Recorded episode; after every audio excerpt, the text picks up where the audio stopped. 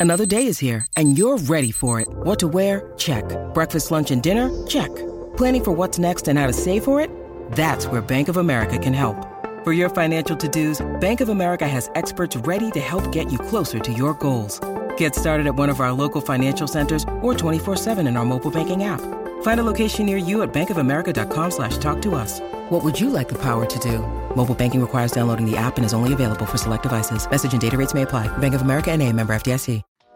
Elige siempre con cuidado cuando pidas carne en un restaurante, especialmente cuando se trata de carne de hamburguesas. ¿Por qué? Porque cuando la pieza se muele para alcanzar la consistencia deseada, pueden entrar sustancias nocivas de la superficie de la carne, y sería peligroso comer ese plato. Si la hamburguesa se pide poco cocida, no se ha expuesto al calor lo suficiente como para eliminar bacterias o virus. Al término medio, en cambio, es un poco más segura para comer. Una vez que la capa exterior de la carne esté rostizada a fuego alto, debe quedar libre de sustancias dañinas. Las mismas reglas se aplican cuando estás cocinando en casa. Los especialistas recomiendan que los cortes enteros de carne alcancen una temperatura interna mínima de 60 grados centígrados antes de servirse. El pescado debe calentarse a 65 grados, mientras que las carnes molidas necesitan un mínimo de 70. Las aves de corral o las carnes precocinadas, como las salchichas, deben calentarse al menos a 75 grados. La próxima vez que pidas algo de beber en un restaurante, es mejor que evites los cócteles. La mayoría de las bebidas vienen con una rodaja de limón o lima, mientras que otras vienen con fresas o incluso aceitunas, pero no todas son seguras. Eso se debe a que los cantineros no siempre tienen las mismas reglas sanitarias y la disciplina de las personas que trabajan en la cocina. A veces pueden olvidarse de almacenar la fruta correctamente antes de usarla, mientras que algunos incluso pueden dejar rodajas de limón en la superficie de la barra durante un largo periodo de tiempo. Sin mencionar que muchos trabajan bajo condiciones de alta presión y a veces pueden olvidarse de lavarse las manos. Solo pide una bebida normal y estarás a salvo. Y lo mismo ocurre con el agua del grifo. Si estás en un restaurante te sentirás inclinado a pedir agua del grifo ya que casi siempre es gratis. Lo mejor es pedir agua embotellada porque está libre de contaminantes potenciales, como cloro o herbicidas. Deberás pagar por ella pero te evitarás una posible visita al médico. El hotel en el que te vas a hospedar probablemente tenga un buffet, pero es mejor evitarlo también. Para empezar, no siempre se puede saber cuánto tiempo ha estado fuera la comida. Más aún, no todas las personas que disfrutan del buffet obedecen las reglas. No todos usan tenedores y cucharas para colocar la comida en su plato y algunos pueden incluso estar enfermos, desde un resfriado hasta algo más complejo. Sin embargo, si no quieres perderte el buffet, es mejor que comas los platillos que tienen un calentador. Además, trata de estar atento a qué tipo de alimentos deben estar calientes y cuáles deben estar fríos. Las rebanadas de queso, por ejemplo, no deben alcanzar la temperatura ambiente y las sopas o los trozos de carne cocida deben comerse siempre calientes. ¿Vas a salir a cenar con tus amigos y tienes la idea de compartir los platillos? Evita el pan. Me lo agradecerás más tarde. Demasiado pan puede ser malo para tu dieta. Además, no solo tiene calorías vacías, sino que también se sabe que las canastas de pan pasan de mesa en mesa. Así es, es posible que esas rebanadas de pan no hayan sido cortadas específicamente para ti y para tus amigos. Quizás solo sean restos de otra mesa. Lo mismo ocurre con los bocadillos del bar. No hay forma de saber cuántas personas han tocado las palomitas de maíz o los cacahuates antes que tú, o cuánto tiempo han estado ahí antes de que te los comieras.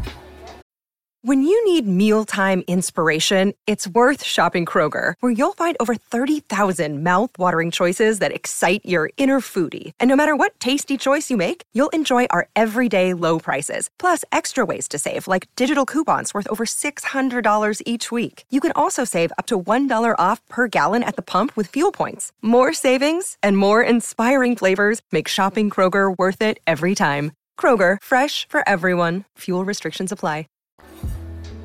Procura no pedir pescado los lunes, por muy apetecible que parezca. Esto se debe a que algunos chefs afirman que el especial de lunes de pescado en realidad puede ser un filete de hace tres días. La mayoría de los mercados de mariscos no están abiertos el fin de semana, por lo tanto no puedes estar seguro de que el pescado que te sirven los lunes esté fresco. Si tu hamburguesería siempre tiene botellas de ketchup en las mesas, trata de no ponerlo en tus papas fritas. Algunos meseros dicen que si dos botellas de ketchup están medio vacías, a veces las mezclan. No hay forma de hacer un seguimiento de la fecha de vencimiento o de saber cuánto tiempo ha estado la botella en la mesa. No solo es perjudicial para la salud, sino que también puede arruinar el sabor de tu comida. Ahora, los bocadillos ilimitados tampoco son tus amigos. Claro, no hay nada de malo en darse un gusto de vez en cuando, pero el problema es que la mayoría de los restaurantes ofrecen un suministro ilimitado de estos. Para cuando te sirvan el primer plato, es posible que ya estés lleno. Para asegurarte de no comer demasiado, es mejor omitir esos cacahuates o frituras la próxima vez. Pedir una ensalada como plato principal también puede parecer una buena idea, pero en estos días las ensaladas pueden no ser la opción más saludable. La mayoría de ellas están hechas con trozos de comida frita o tienen muchos aderezos, como salsas o nueces. Esa ensalada puede terminar teniendo más calorías que otro plato más grande, así que asegúrate de preguntarle al mesero sobre todos los ingredientes y cantidades antes de ordenar. Si no puedes terminar tu comida y quieres pedir que te pongan el resto en una caja para llevar, asegúrate de ir directamente a casa después de la cena. Si la caja permanece afuera a temperatura ambiente por mucho tiempo, la comida puede terminar estropeándose. Sin mencionar que el sabor será completamente diferente. Entonces, si vas a ir de compras o ver una película después del almuerzo, es mejor que no te lleves esa comida.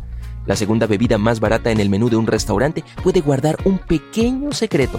Claro, puedes estar tentado a pedirla si no quieres parecer tacaño, pero para la mayoría de los restaurantes la segunda opción más barata puede ser la que menos piden y es mejor elegir la opción de la casa. Por lo general, tiene la mejor relación calidad-precio. Muy bien, tanto los restaurantes elegantes como los económicos pueden darte un poco de hielo adicional para tu bebida si lo pides. Sin embargo, puede que no sea lo más seguro, ya que las máquinas de hielo no siempre se limpian adecuadamente. Algunos meseros y empleados de restaurantes han admitido haber visto moho o polvo acumulado alrededor de la hielera, para estar seguro solo pide una bebida recién refrigerada. Lo más probable es que esté sellada. Y la mayoría de los restaurantes abren las botellas frente a ti para que sepas que no se han contaminado. Y elegir helado para el postre suena como una muy buena opción, pero hay una trampa. La mayoría de los restaurantes te cobran demasiado por una simple copa de helado. ¿Por qué comprarlo en el restaurante cuando puedes elegir un bote en el supermercado de camino a casa? Si el restaurante no ofrece helado casero, es mejor elegir otra cosa, o mejor aún, evita el postre. Bien, todos nos emocionamos al salir a cenar en una ocasión especial, pero es mejor si evitas hacerlo en los días festivos nacionales. En esos días la cocina está muy llena ya que el personal debe preparar muchos más platos. Esto significa que prestarán menos atención a los detalles debido a la presión a la que están siendo sometidos. Si realmente quieres celebrar un día festivo específico, elige el día anterior o posterior o incluso el próximo fin de semana.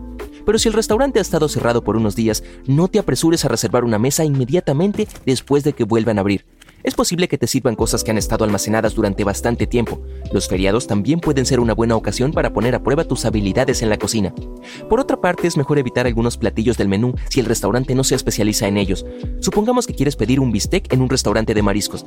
Ese trozo de carne podría haber estado almacenado durante bastante tiempo, así que trata de elegir los platos que son más populares en el menú.